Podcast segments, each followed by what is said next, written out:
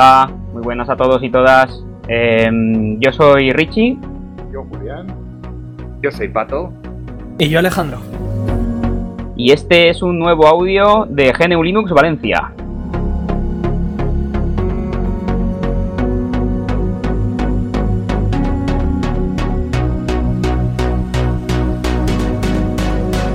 Chavales, ¿qué tal? ¿Cómo va la cosa? Muy bien. Pues muy bien. Perfecto. Pues nada, aquí estamos. Hoy estoy yo de maestro de ceremonias. Me ha tocado. ¿Qué tenemos que hacer? Pues nada, eh, vosotros propondréis el tema de hoy. Pues bueno, ya que os tenemos a Alejandro y a ti por aquí, bueno, eh, vamos a... mm, primero, como Alejandro es nuevo en este...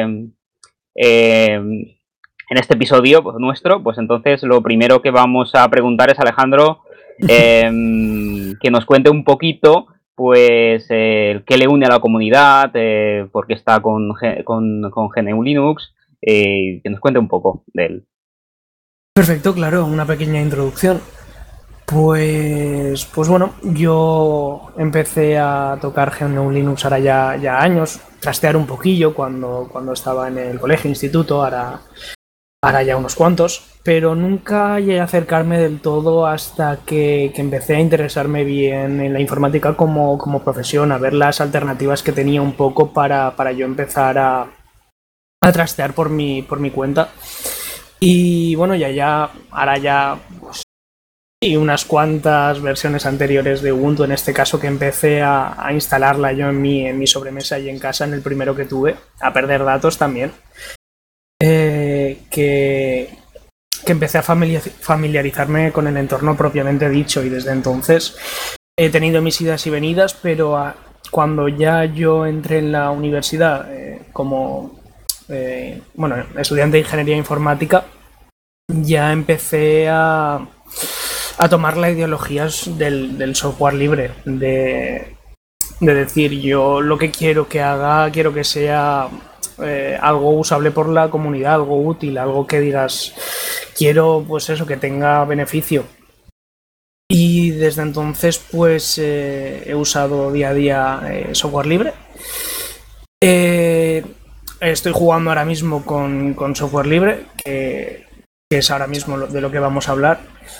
Y, y todo el código que, que desarrollo a nivel personal, que realmente son, son cuatro tonterías, e intento siempre licenciarlo pues con licencias eh, libres. En este caso mi preferencia es más sobre la eh, GPL para que así pues se mantenga un poco la licencia con el copyleft.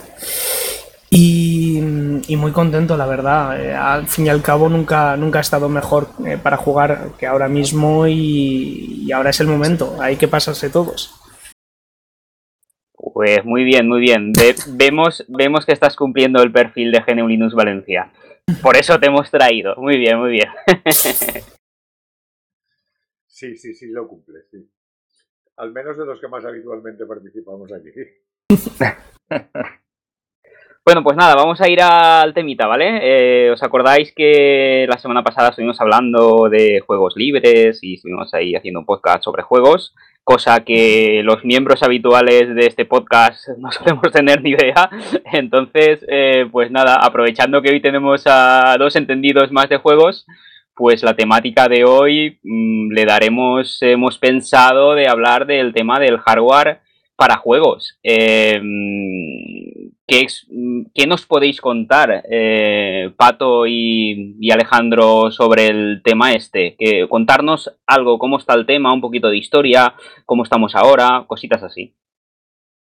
Bueno, pues eh, en cuanto a- al hardware de, PC, que es donde yo más puedo hablar, en cuanto a hardware de PC eh, para jugar, eh, aquí en GNU Linux, eh, la verdad es que hemos pasado por épocas, eh, bueno, prácticamente de todo.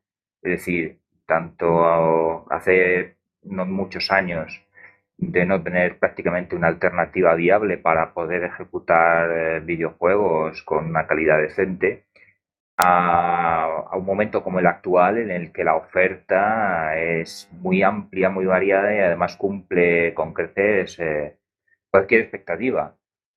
em, salvando las distancias, es decir, porque tal y como sucede con, el software o con los juegos, eh, el, sistema operativo dominante es, Windows y, como tantas otras ocasiones, el, hardware eh, siempre se, se, suele exprimir un poquito más quizás en cuanto a, en cuanto a rendimiento y drivers en el sistema de Windows que que en el sistema de Linux. Pero la verdad es que estamos consiguiendo llegar a, estar prácticamente a la par, a la par con, Windows. Y es algo que, que, nos, que, hace solamente cuatro o cinco años era casi impensable de, de, imaginar que llegaríamos a estar en esta situación. En cuanto a, al hardware, eh, en, en, un principio, eh, bueno, yo vengo también del mundo Windows, eh, desde, yo estoy en, Linux desde la versión de Ubuntu 14.04 aproximadamente. Y bien, bien, bien, Sí, hace ya un tiempecillo. Eh, y, bueno, la verdad es que yo venía del mundo del mundo Windows, donde aquello, pues es claro, a la hora de jugar no tenías prácticamente ningún ningún inconveniente, ningún impedimento, eh, nada de nada. Y claro, al, llegar al mundo Linux, la verdad es que eh, en, la época en la que yo entré, la verdad es que no había no había un, hardware eh, que dijéramos 100% compatible con, el videojuego o, no, o no al nivel en el que estamos ahora mismo. En aquel tiempo yo me acuerdo que eh, los drivers eh, libres apenas daban la talla en OpenGL. en aquel tiempo todavía no existía Vulkan, no había una implementación, claro, no había, no había una API de, desarrollo gráfico como por ejemplo la de Microsoft DirectX, eh, ni siquiera a ese nivel. Y, OpenGL se defendía como podía, pero la verdad es que dejaba bastante que desear. Estábamos en, aquella época la versión de OpenGL 3. no sé cuántos. Y, la verdad es que la, explosión que dio, que dio el juego en Linux a partir de ese punto fue, fue bastante increíble, bastante increíble. En cuanto a hardware, pues eh, básicamente... Perdona, perdona, del software a partir de eh, OpenGL, de, ¿decías que la explosión? Me, me, me, refiero a, lo que es la API gráfica, eh, OpenGL. Cuando empezaron a adaptarlo las tarjetas gráficas, por ejemplo, lo empezaron a adaptar... eso, eso, fue mucho, mucho más antes, es decir, yo cuando yo llegué, eh, OpenGL ya estaba integrado en, los drivers en Linux, pero eh, estaban en una versión, eh, en comparación con Windows, estaban en una versión arcaica, es decir, no se llegaba a, y también dependía mucho de las de del hardware gráfico que tú pudieses llegar a tener, es decir, en un momento dado no era lo mismo tener una gráfica Intel integrada que tener una, gráfica dedicada de, de AMD o una gráfica dedicada de NVIDIA. Eh, en cualquier caso, eh, tuvieras lo que tuvieras, eh, la versión de OpenGL que podías ejecutar era una u otra muy distinta o, y, todas, prácticamente todas, siempre iban por debajo de, los, de, los, de las, posibilidades del, del, hardware bajo, bajo Windows. Entonces, a lo que yo me refería precisamente era eso, era, que eh, eh, siempre uno o incluso dos escalones por debajo de lo que, de lo que cabría esperar en un sistema para, jugar. Y, la verdad es que el, cambio que supuso la, llegada de, la gran plataforma de videojuegos que fue Steam a, a Linux fue, fue el gran revulsivo que dio paso a toda la explosión que tenemos hoy en día en cuanto a lo que iba diciendo, el hardware de, el hardware de videojuegos en PC, básicamente eh, se reduce todo a una elección de procesador y gráfica, básicamente. Porque, bueno, también luego hablaremos un poquito de la evolución que hemos tenido en cuanto a dispositivos de control, eh, periféricos, etcétera. Pero básicamente en lo que se, se refiere a, PC, propiamente dicho, la torre propiamente dicha del PC, básicamente la elección es eh, procesador y gráfica, básicamente. Entonces, eh, hasta no hace muchos años, la elección más obvia en cuanto a hardware de videojuegos era coger un procesador Intel y dependiendo ya de tu preferencia, mm, ya no solo en cuanto a rendimiento, sino también en cuanto a filosofía, pues te decantabas o por NVIDIA o por, o por AMD. Si, si, si prefieres ejecutar software más o menos libre, eh, o mejor dicho, implementar em, eh, drivers, Los drivers. drivers más o menos libres, eh, em, lo suyo es elegir una tarjeta gráfica AMD. Y si no tienes problemas con unos drivers privativos, pues entonces tu elección puede ser perfectamente una gráfica NVIDIA. ¿Qué diferencia hay entre elegir una cosa y otra? Pues hoy en día ya la, diferencia se ha reducido notablemente, pero cuando yo empecé en esto, la verdad es que eh, la diferencia era bastante notable. Bastante notable en el sentido en el que los drivers eh, mm, mesa que se implementaban en el kernel para las tarjetas gráficas AMD, eh, la verdad es que no daban la talla. O, si daban la talla era un rendimiento que no, vamos, que dejaba que desear. Es decir, si tú querías jugar con ciertas garantías, la verdad es que tenías que mm, elegir NVIDIA y sus drivers privativos sí o sí. No, no había prácticamente una elección. De ahí hasta aquí, hasta la fecha en la que nos encontramos, el panorama ha cambiado drásticamente. La evolución en cuanto a drivers mesa eh, han sido brutal, brutal. Eh, han, habido un, desarrollo en cuanto a, drivers eh, por parte de empresas que se han involucrado en el videojuego mm, que ha conseguido que las gráficas AMD con, con los, los drivers libres que se publican eh, ahora mismo estén prácticamente, eh, salvo honrosas excepciones o, salvo algunas excepciones y, salvando las distancias, prácticamente está a la par, a la par que, los drivers eh, de NVIDIA.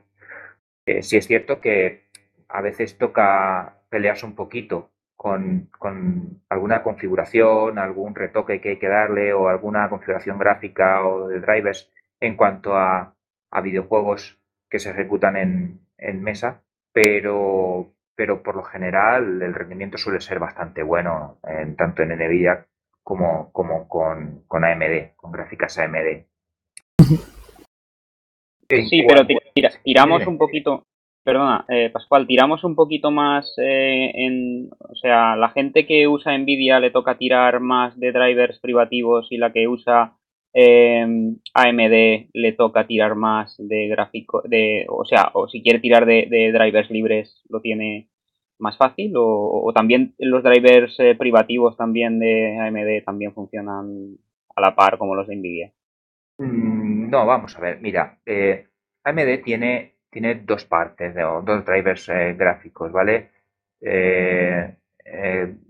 Ahora mismo, eh, cualquiera que utiliza una gráfica, una, gráfica AMD, eh, suele, emplear, eh, suele emplear los drivers libres que vienen ya incluidos en el propio kernel de Linux y que o bueno, también pueden, pueden emplearse porque muchas veces eso depende también de, de, las distribuciones, ¿vale? Cada distribución, como sabéis, se maneja los, los kernels de cierta manera, ¿vale? Y eh, eh, muchas veces eh, las, distribuciones como puede ser las LTS, las Long Time Support de, de Canonical, por ejemplo, con Ubuntu, suelen estancar el, el, kernel y hasta a lo mejor dos o tres versiones no saltan. Entonces, para poder tener los últimos mesa, por ejemplo, eh, hay que tirar un poquito de PPAs o de, repositorios externos, etcétera, para poder ir actualizando los, las versiones de, mesa. pero en general los, los, drivers de AMD o Intel normalmente suelen funcionar muy bien y son, son libres. Los privativos tampoco tiene AMD. Realmente lo que tiene es una parte privativa, ¿vale? Es decir, hay dos, dos, dos, dos, dos drivers ahora mismo que se pueden implementar en cuanto a gráficas AMD. Uno es el propio que viene con, con, eh, con, el kernel de Linux o el que tú puedes meter mediante un PPA o un repositorio externo, ¿vale? Eh, son los, los drivers, eh, a ver si me recuerdo el nombre.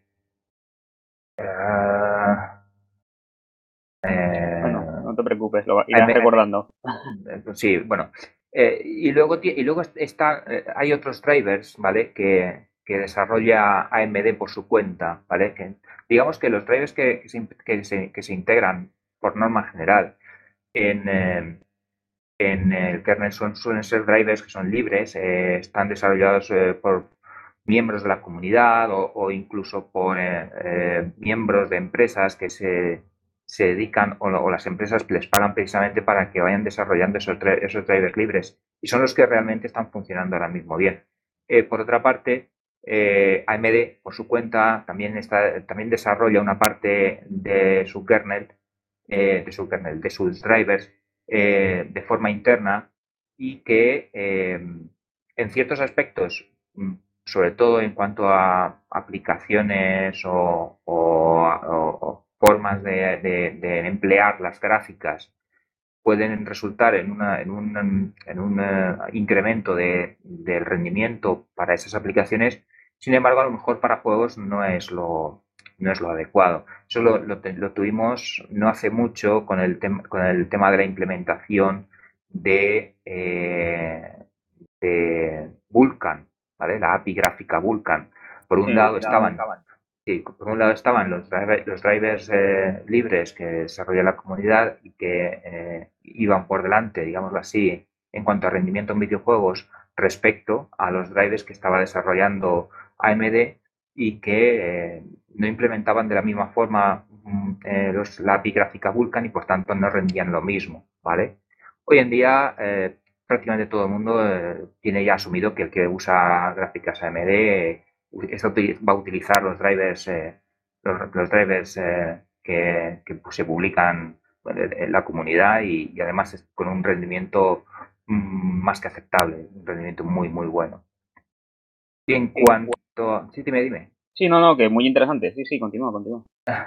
no, no, y quería pasar ya un poquito a, lo que es el ámbito de NVIDIA, es decir, en cuanto a, la competencia, eh, pues tenemos los, las gráficas de Nvidia, la, compañía que eh, no libera los, eh, los, drivers suyos propios, que los desarrolla ellos a nivel interno, y que, bueno, todo el mundo que está un poquito en el mundo este de, Linux sabemos que eh, los drivers que, que vienen por defecto en las distribuciones o venían por defecto en las, distribuciones hasta hace año y medio aproximadamente, eh, eran los, los drivers eh, libres de NVIDIA que básicamente lo único que sirven es para poder mostrar imagen en pantalla y poco más, porque en rendimiento gráfico no se, le, no, se puede jugar prácticamente a casi nada. ¿Hablas de los NoVAU o algo los, así? Los, efectivamente. Los famosos, sí. exactamente. Pues ese, esos, esos, esa, esos drivers gráficos para las gráficas en NVIDIA no, no dan la talla realmente. Entonces, si, si, si quieres, realmente quieres jugar a, videojuegos eh, con una gráfica de NVIDIA, te toca pasar sí o sí a, por, eh, por los eh, drivers privativos de NVIDIA. No hay más. ahí en ese sentido estamos atados a, lo que... Eso sí es cierto, y es que con los drivers de, NVIDIA, eh, una vez que los implementas, eh, eh, normalmente el rendimiento gráfico suele ser bastante bueno. Prácticamente están a la par con, Windows. no hay prácticamente una diferencia clara. Y, la diferencia puede estar en pequeños detalles, pero, pero ya está. No hay, no hay, más. En cuanto a, a lo que sería eh, en, Nvidia o AMD, ¿con cuál, ¿con cuál me quedaría yo? Difícil decirlo. Realmente, realmente eh, hoy día, mm, elijas lo que elijas, realmente te va, a dar, te va a dar un rendimiento seguro. Es decir, no, no va a haber diferencia. La única diferencia por la que puedes decantarte por una cosa o por otra realmente es por tu, por tu propia convicción en cuanto a utilizar unos drivers u otros, porque básicamente en todo lo demás, salvo pequeños detalles, eh, básicamente vas a tener un rendimiento bastante decente. Muy bien, genial.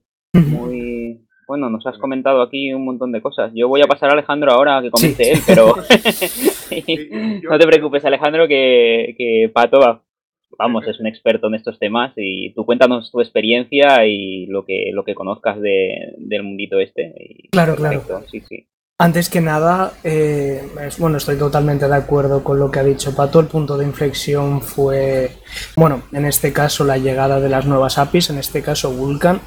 Y tengo que dar las gracias primero a dos, a dos, dos, dos partes. La primera, Valve, por Steam y Proton, que han facilitado enormemente la tarea de jugar ahora mismo ya que de forma súper sencilla te instala su cliente y a pesar de ser privativo, por supuesto, esto también siempre tenerlo en mente.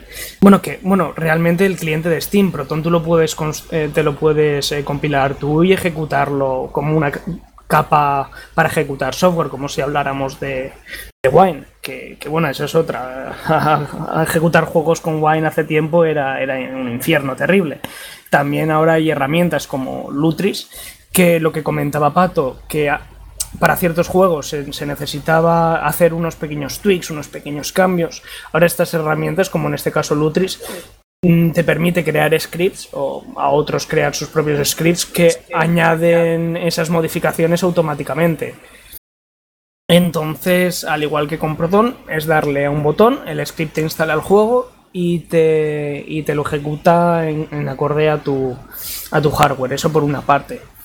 Por otra, el tema de los controladores libres de Nvidia que... perdona, ¿Lutris eh, también es, es privativa? no, no, no, no, Lutris es libre totalmente.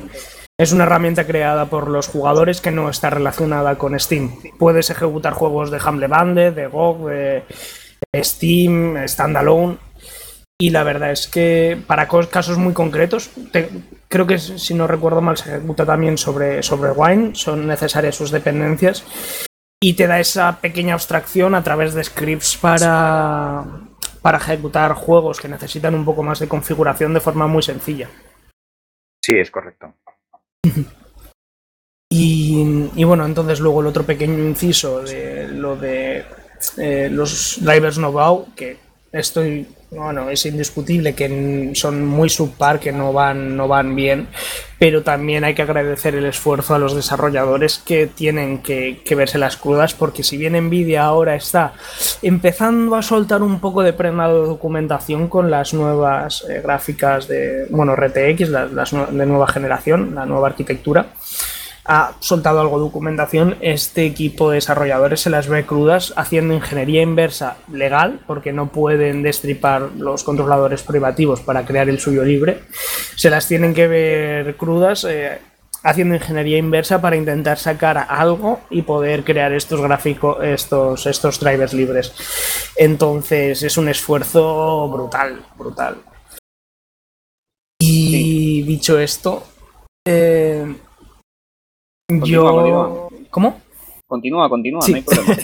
un poco contar mi experiencia por aquel entonces, de cuando empecé en su día con, Ubuntu.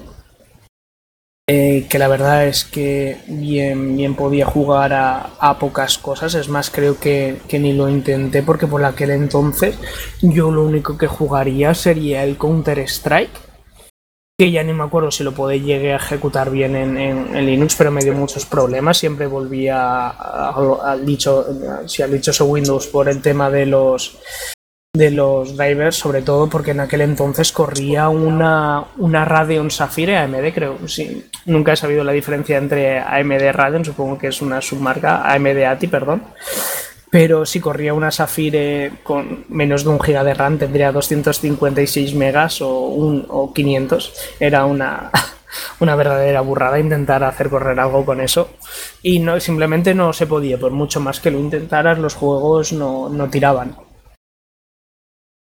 Y, y entonces, pues es, es, es, algo que a muchos de nosotros, pues sí, nos ha, nos ha, nos ha lastrado. Nos ha lastrado un poco. Entonces, sí. Continúa, continúa. Es que no sé si se corta o te. No, no, no, me quedo, me quedo pensativo. Ah, vale, vale. Recordando viejos tiempos.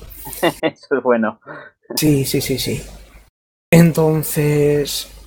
Eh, también el problema que había es que los propios desarrolladores no intentaban siquiera sacar builds para, para, para Linux. Ahora en Steam eh, no hace falta para muchos juegos ni siquiera usar Proton. Los propios desarrolladores son los que están sacando eh, builds para, para, para Linux. Eh, ahora hay eh, motores gráficos, por ejemplo, Unity, que es una maravilla porque tú simplemente... Uy, ¿se ha cortado? Opa. Sí, parece que lo hemos perdido un poquito. Vale. Bueno, bueno no pasa nada. Un pequeño Eh, inconveniente, sí. Ahora, te tenemos, te tenemos. ¿Me tenéis? Sí, sí, tendremos. Vale. ¿Os habíais Bueno. quedado en algún punto en especial? No, no, no. Vale. Si lo tenéis todo, pues lo, lo único eso. Que motores gráficos como Unity ahora mismo es súper sencillo darle a dos botones, simplificando mucho, y sacar una build en Linux nativa, es lo que nos ha lastrado todo este tiempo. El no tener Sí, juegos compilados directamente contra las librerías de, Linux que por tanto nos causaban nos, sí, nos implicaban gastar Wine o otras otras capas de intermedias para poder traducir a, a las librerías nativas de Windows, vaya. Entonces, se agradece que los desarrolladores ahora mismo se, se impliquen y con un poco más de esfuerzo saquen estas builds en, Linux, que ahora es muchísimo más fácil. Y eso es lo en cuanto al tema, tema actual que quería comentar un poco y hacer el inciso. Bueno, realmente yo eh, ahora mismo lo que, lo que hemos pasado desde hace cosa de un año aproximadamente, eh, sobre todo con, con el fracaso de las Steam Machines, con el abandono de, de las Steam Machines de, de Valve y tal, eh, lo que ha sucedido es que eh, hemos pasado de una explosión o un boom en el que en, en un principio tuvimos un montón de, de juegos que empezaron a desarrollar o, o, a, o a, sacar versiones para, para Linux, eh, a un, una fase ahora mismo en la que estamos un pelín, un poquito estabilizados, en, en el sentido en el que eh, las desarrolladoras ahora mismo se encuentran en una disyuntiva, que es que eh, la base de jugadores en Linux no está creciendo al ritmo que ellos esperaban o que o por, lo menos a, la que algunos esperábamos que, podíamos eh, estar subiendo. Y lo que está sucediendo es que, claro, hay muchas compañías que o están reculando, como por ejemplo ha hecho Psyonix con Rocket League, por ejemplo, o, u otras están pensándoselo dos veces antes de eh, implementar o hacer builds en, para, para, Linux. Eh, por la sencilla razón, no por, el, no por el hecho porque hoy en día, como ha dicho, eh, eh, como ha dicho Slot, eh, sí, Alejandro, Slot, no, no es tan difícil re realizar una build en, en, Linux realmente. Es decir, muchas, muchos de los motores eh, actuales eh, suelen ser, eh, hombre, a, veces es, sí que es sencillo. Si son juegos que no son demasiado tal y no se, sale, no se salen mucho de lo que son las reglas generales de lo que son los motores y tal, con un par de clics a lo mejor tienes hecha una build. Por norma general no suele ser así de sencillo. Por norma general sí te generas una build, pero eh, siempre tienes alguna historia, alguna cosita que tocar, alguna diferencia por el hecho de que has desarrollado de una forma y no de otra, en fin. O por middleware, es decir, por, por eh, complementos o historias que has metido en el juego uh, y que no son totalmente compatibles o no de, o no de la forma eh, de compatibilidad que tiene con Windows y sin embargo en Linux lo hace de otra manera. Entonces, uh -huh. eh, muchas veces sí que es cierto que puedes hacer una build para Linux sin excesivos problemas hoy en día. Es muy factible hacer una build. Pero el problema que, que, se están encontrando ahora mismo las desarrolladores es que eh, es sobre todo el soporte. El soporte es un, es un, es un tema que realmente eh, me descubrió uno de mis, de mis, eh, de mis bueno, no colaboradores, uno de los fundadores de Jugando en Linux junto conmigo, con Leilio, que es Sergor. Y, y la verdad es que él me, abrió los ojos en el sentido de que me dijo, mira Pato, eh, la cuestión ya no es que nos desarrollen o no, la cuestión es que esas compañías tienen que dar soporte a esos juegos. Y, dar soporte cuesta mucho dinero. Y el problema aquí está en que eh, sí, está bien que en un primer momento pueden, pueden tener eh, un número de ventas en Linux, pero si esas ventas no siguen adelante o no se ven sostenidas en el tiempo de una cierta forma, no les es rentable seguir manteniendo o seguir actualizando un videojuego que cuesta muchísimo dinero mantener actualizado para, tres, para dos o tres plataformas distintas. Y ahí está ahora mismo el caballo de batalla que tenemos ahora mismo en, Linux realmente. El, tema de que eh, muchas compañías se, están o se están echando atrás o sinceramente o sencillamente se están pensando dos veces a la hora de implementar un, eh, una build para, para Linux. Una build, implementar una build para otras plataformas, en concreto eh, Linux, pero igual afecta a otra, alguna otra plataforma de consola a lo mejor o algo de eso. Esa es la problemática que eh, porque lo, de la, lo del soporte o de la falta de soporte, ¿te refieres al de que hay muchas distribuciones? No, no, no, no. Me refiero a la, a la, al, sentido de que eh, no es, no es realmente un problema de muchas distribuciones eh, o de que haya muchas distribuciones. Verás, eh, normalmente o la mayor parte de las veces, por no decir todas las veces que una compañía o un estudio desarrolla una build para, para Linux, se centra simple y llanamente en una, en una distribución. Puede ser Debian o Ubuntu. Básicamente es eso. Es decir, desarrollan una build para ese sistema y eh, mm, cuando publican su videojuego o su desarrollo, eh, especifican claramente, y además en, Steam hay muchísimos ejemplos de, videojuegos que especifican claramente que la distribución soportada es Ubuntu, Debian o Steamos, básicamente, y ya está. Entonces, si tú utilizas cualquier otra distribución, pues ya, sabes que eh, una de dos, o tienes una, instalación aparte para jugar con una de las, de las, distribuciones que están soportadas, o te toca buscarte la vida si tienes algún problema.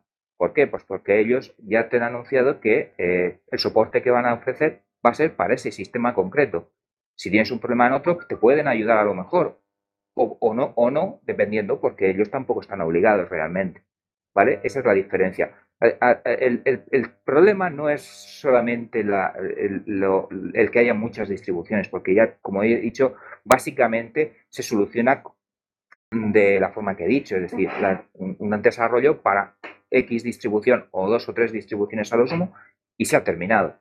Pero el problema no es ese. El problema es, viene a la hora de que eh, la base de jugadores en Linux necesitamos que crezca. Necesitamos imperativamente que crezca la base de jugadores en Linux por el sentido, en el sentido de que si no tenemos una base suficientemente importante de jugadores, eh, las compañías les es muy caro mantener sus videojuegos desarrollados para nuestra plataforma.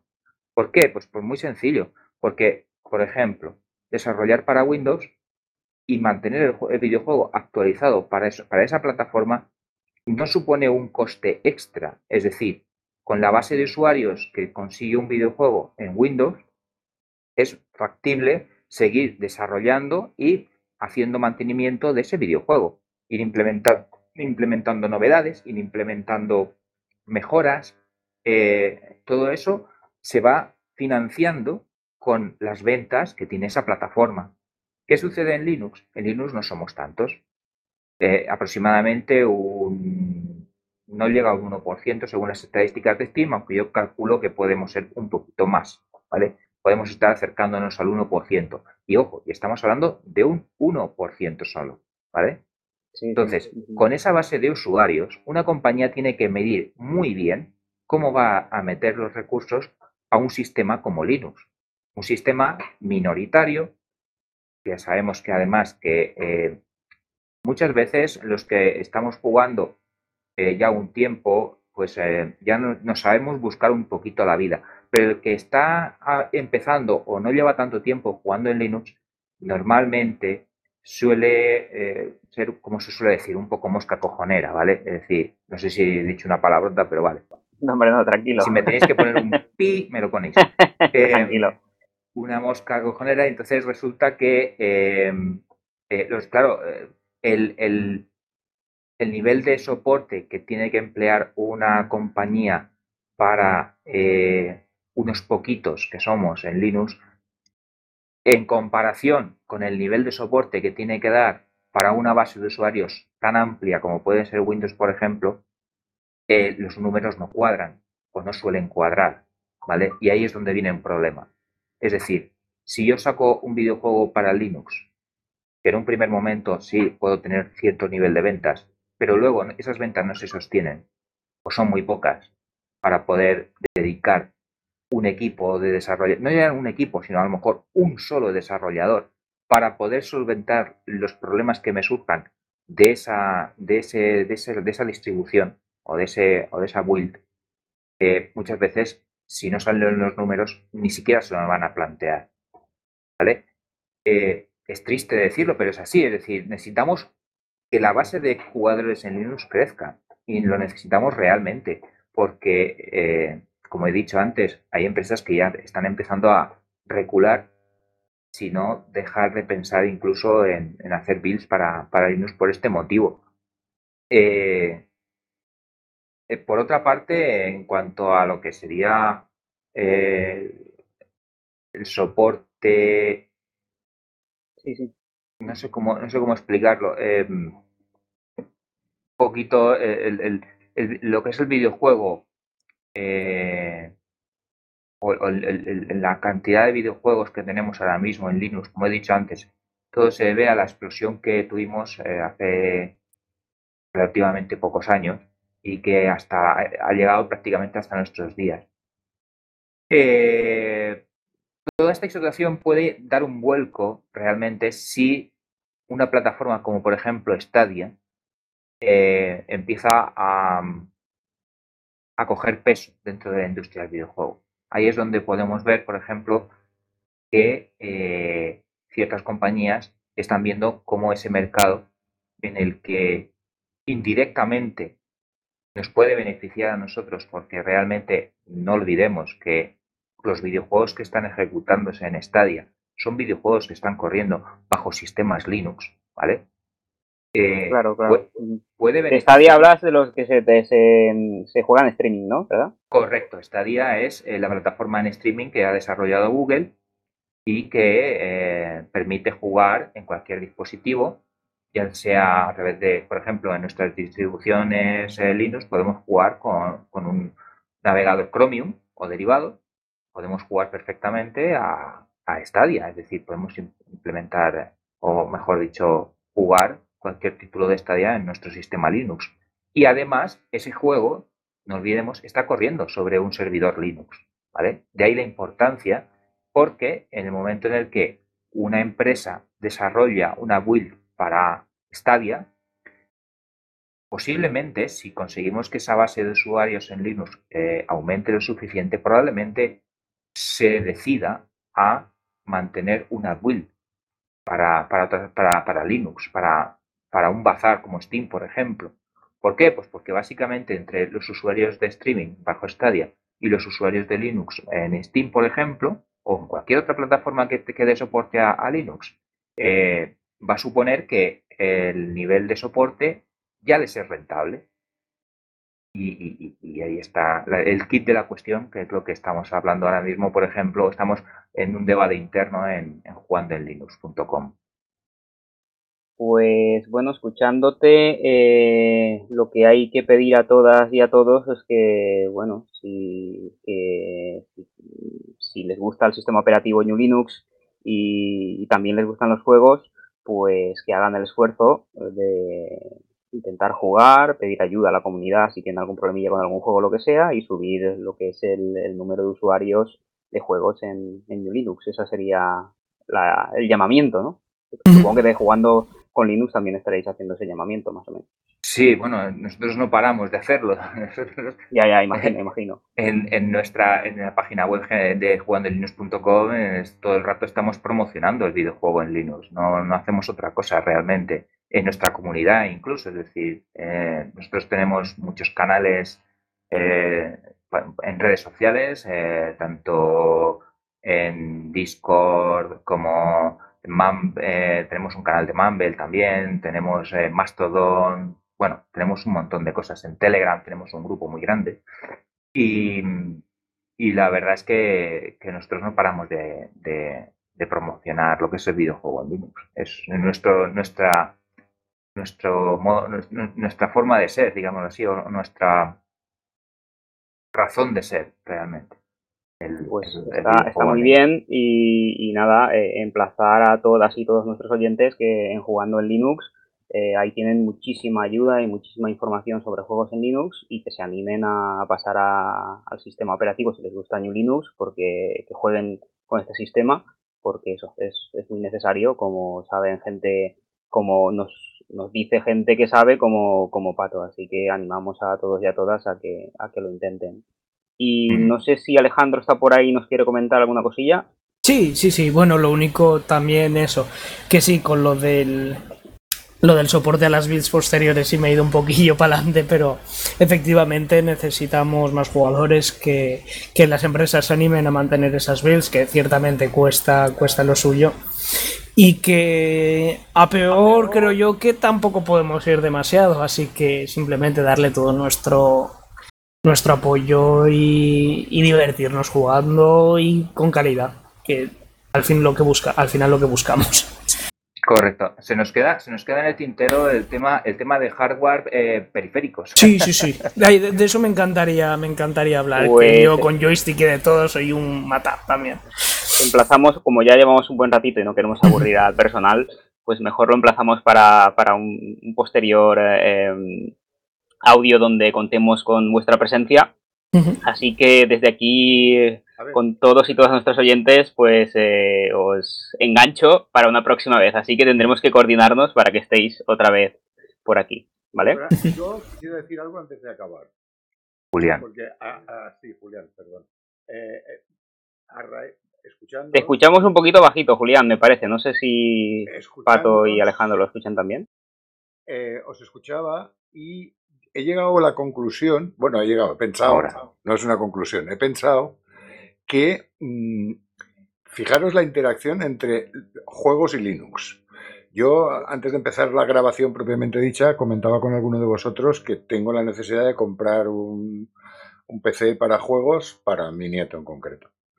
Y que, y que, porque soy consciente de que se va a enganchar ahora a utilizar la informática y yo no quiero que eche mano de Windows ni de plataformas privativas. O, lo menos, o, al menos el mínimo. Desde luego que empiece por Windows, no. Entonces, fijaros, la, justo eso de que necesitamos más jugadores es también una manera de que los que, como yo, no somos jugadores, pero sí somos usuarios de GNU Linux, si queremos atraer a la gente joven a nuestro mundillo, necesitamos que empiecen con eso. Porque como empiecen con Windows, lo vamos a tener mucho más difícil. Es decir, que esto es un poco la pescadilla que se muerde la cola. Es una reflexión solo. si la gente de 12, 13, 14 años empieza ya con Windows y se acostumbra a Windows, tenemos la experiencia de que sacar de ese mundo es muy difícil. Mientras que si conseguimos que empiecen con los juegos, que es una cosa muy llamativa y se lo damos los que tenéis más conocimiento, se lo damos más mascao, que tengan que trabajárselo menos, pues probablemente se engancharán a, GNU Linux. Es una reflexión solo. Pues sí, es muy, una impresión muy, muy interesante y sí, es muy, muy necesaria. Lo que pienso que pensamos eh, los que estamos aquí. Y creo que es, es, importante. No sé si queréis aportar algo más o ya cortamos y no, no os agobiamos más a vosotros, que sabemos que es un, es un esfuerzo grande el que estáis haciendo y a, y a la gente pues eh, la, la, emplazaremos a otro audio para hablar de esos periféricos que, que, que también es muy interesante. No, ya que Julián ha sacado el tema de que quiere hacerle un, montarle un equipillo a, a su... ¿Es nieto? Su nieto, sí, sí. Su nieto. Eh, sí, mi nieto, mi nieto. Pues eh, no, no, eh, realmente comentarle, aparte de lo que hemos hablado de la parte gráfica, échate un ojo a, a, los nuevos procesadores Ryzen de AMD, ¿vale? sobre todo en la versión los Ryzen 3, 3000, la serie 3000, y la verdad es que ahí vas a encontrar seguro eh, um, alternativas muy, muy interesantes, ¿vale? A la, que sería un, procesador Intel. Muy bien, lo tendré en cuenta, por supuesto. lo tendremos en cuenta. un, consejo es muy bueno, sí, sí. Sí, sí, porque yo siempre intento, debe ser algo de muchos años, siempre estoy con las minorías, porque las mayorías que empiezan a crecer, a crecer y son tan mayorías que me aplastan. Entonces, si puedo elegir, siempre elijo al más débil. No, en este caso posiblemente elijas al más fuerte. No, no, no sí, efectivamente. No, me refería al más débil en la historia. Quiero decir que me parece que cuando dan un paso, la gente que ha dado un paso y que ha sido capaz de hacer determinadas cosas se merece el apoyo y no que estemos en la comodidad, ah, y toda la vida he utilizado esto, me va bien, pues no quiero cambiarlo. No, la verdad es que AMD en ese sentido, con la aparición de su nueva arquitectura de, de AMD, de, los Ryzen, eh, ha pegado un salto de gigante. Muy bien. Muy bien. Oye, pues sido, yo, como la vez anterior, que he estado prácticamente oyente, pero no os imagináis lo que aprendo. y yo, y yo. Yo me ha tocado hoy eh, la papeleta de moderador, pero vamos, aquí escuchando, escuchando a los dos, porque desde luego aportar poquita cosa. Pues nada, em, ya que llevamos un buen rato, vamos a, terminar ya. Em, emplazamos a los oyentes eh, y a las oyentes a que, bueno, a un siguiente audio y, em, también, bueno, emplazamos a, la gente que, que, pueda visitar la página de, de Pato, jugando en linux.com, que ahí, pues, en tema de juegos, pues tendrá una información brutal también y desde mm. aquí, pues desde la asociación colaboramos con él, bueno, él colabora con nosotros y, nos ayuda a entender un poquito más el mundo este. Nada, eh, daros un gran, em, una, daros las gracias tanto a Alejandro como a, a Pascual por ayudarnos en el podcast y darnos em, esta visión de, de los juegos. Y nada más, un saludo y muchas gracias. Gracias a vosotros. Un placer. Yo, yo, una cosa primero. Boro, te echamos de menos. Boro, tienes que estar por aquí, que esto, esto es más difícil de lo que pensábamos. Buenas noches a todos. Buenas noches, hasta luego. Buenas noches. Hasta luego.